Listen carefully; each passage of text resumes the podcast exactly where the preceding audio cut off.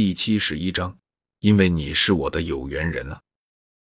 另一边，解开石门上的机关后，萧天毫不犹豫地带着小医仙踏进了石门。然后下一刻，他们眼前的视线骤然变得宽阔了起来。石门之内是巨大的石室，石室看上去有些简朴与空旷，墙壁之上镶嵌着照明所用的月光石。在石室中央位置，则是有一处座椅，座椅之上一具枯骨坐立其上，身陷地骷髅头掉落在惨白的大腿骨处，这种模样。在这安静的氛围中，看上去很有些阴森的味道。而在这座椅前方，摆设着一方颇有些宽敞的青石台，在青石台上，三个被锁上的石盒正整齐地摆放着。另外，在石室的三个角落中，竟然堆放了不少金灿灿的金币与其他珍稀的财物。这般大的金币数量，恐怕不下于几十万的数量。对于那些金币财宝，萧天根本没有多看一眼的意思，因为在他看来，那些金银珠宝只不过是一些黄白之物罢了，根本不值得他珍惜。倒是一旁的那些药材，萧天多看了几眼，毕竟他也算是个半个炼药师，对于药材什么的，他还是挺喜欢收集的。只不过在看到那些药材的等级，都不是太高，品种也不是很稀少。后，萧天就果断的一扫而过，然后将目光停留在青石台上的那三个被锁上的石盒上。对于他来说，那三个石盒才是他此行最应该注重的东西。至于其他的东西，重要程度都在他们之下。最大的收获，倒是跟在他身后的小医仙，对于那些药草兴趣很大。二话不说，就兴致冲冲的去挖掘那些药草了。见着小医仙在一边认真的挖掘着药草，萧天讪然一笑，然后果断的走到石桌面前，看着那三个石盒。只见这三个石盒上都上了锁，不过这一点倒是难不倒萧天，因为他知道钥匙在哪里。如果他没有记错的话，石盒的钥匙都在那具骷髅的身上。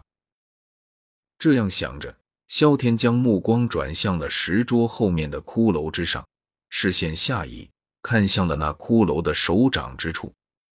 然后果不其然，三把黑色的钥匙正被悬在那骷髅的手掌之下。不过，萧天并没有立刻就把钥匙取下来，而是望了一眼那已经将药草完全挖掘起来的小医仙，然后向着他打了个招呼。小医仙，快过来吧，免得我私自打开了会被你说成想独吞。为了向小医仙展示自己的君子风度，他决定等小医仙过来了再取钥匙。左右也耽误不了多少时间，又能刷一下小医仙的好感，何乐不而为呢？闻言，小医仙抱着怀中十多个小瓶子走了过来，然后将之放在石桌之上。最后有些恋恋不舍的从众多瓶子中挑出了一半的玉瓶，递给了萧天，一人一半。这几瓶是你的。见状，萧天也没有多说什么，接过玉瓶，直接就收了起来。看到萧天二话不说就收下了那几个玉瓶，小医仙眼神中闪过了一抹异色，因为。装在玉瓶里的那几株草药，正是混合毒药中的一部分组成。除此之外，他还特意在玉瓶的瓶身也涂抹上了对应的毒药。而现在，在萧天收下那几个玉瓶的时候，他们就通过皮肤渗入了他的体内。他很期待混合剧毒彻底爆发的那一刻的到来。这样想着，小医仙掩饰好了眼底的意思。然后装作激动的样子，说道：“钥匙在哪？”“在这里。”边说着，萧天用手指了指骷髅手掌处的三把黑色钥匙，然后果断上前，用力一扯，把那三把黑色钥匙扯了下来。与此同时，枯骨的手臂也一并被他给拉断了下来。你怎么破坏他的遗体呢？望着那断裂的骨壁，小医仙眉头微蹙，有些不满。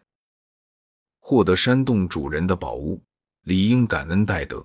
可萧天倒好，取钥匙就取钥匙吧，还故意破坏眼前这位前辈的遗体。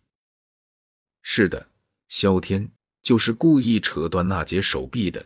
这点从他二话不话就捡起来那截断臂，掰开查看就可以看出来。听到小医仙的质问，萧天却是没有解释的意思，而是看着手中骨壁的断裂处。如果他没有记错的话，这里面应该藏有一张记载着净莲妖火位置的残图。这样想着，萧天果断地掰开了手中的断臂，然后果不其然，里边果然藏着一卷小巧的、若隐若现的古朴卷轴。伸出手指。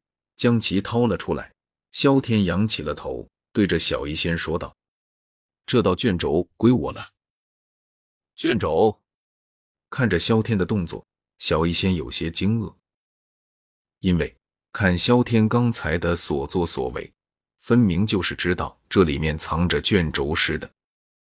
难不成对方早就知道这座洞府里边有什么东西？想到这里。小医仙再也忍耐不住心中久积的疑惑，忍不住问道：“你是不是早就知道这里面有着一卷卷轴？难道说你认识这里的主人？”“不，我不认识这里的主人。”边打量着手中的卷轴，萧天随手将断臂扔到了一旁。“不过，我很早就知道这里的存在了。”“很早？那你为何不早点来？”为何还要等我一起来？小医仙有些纳闷了。因为你是我的有缘人啊。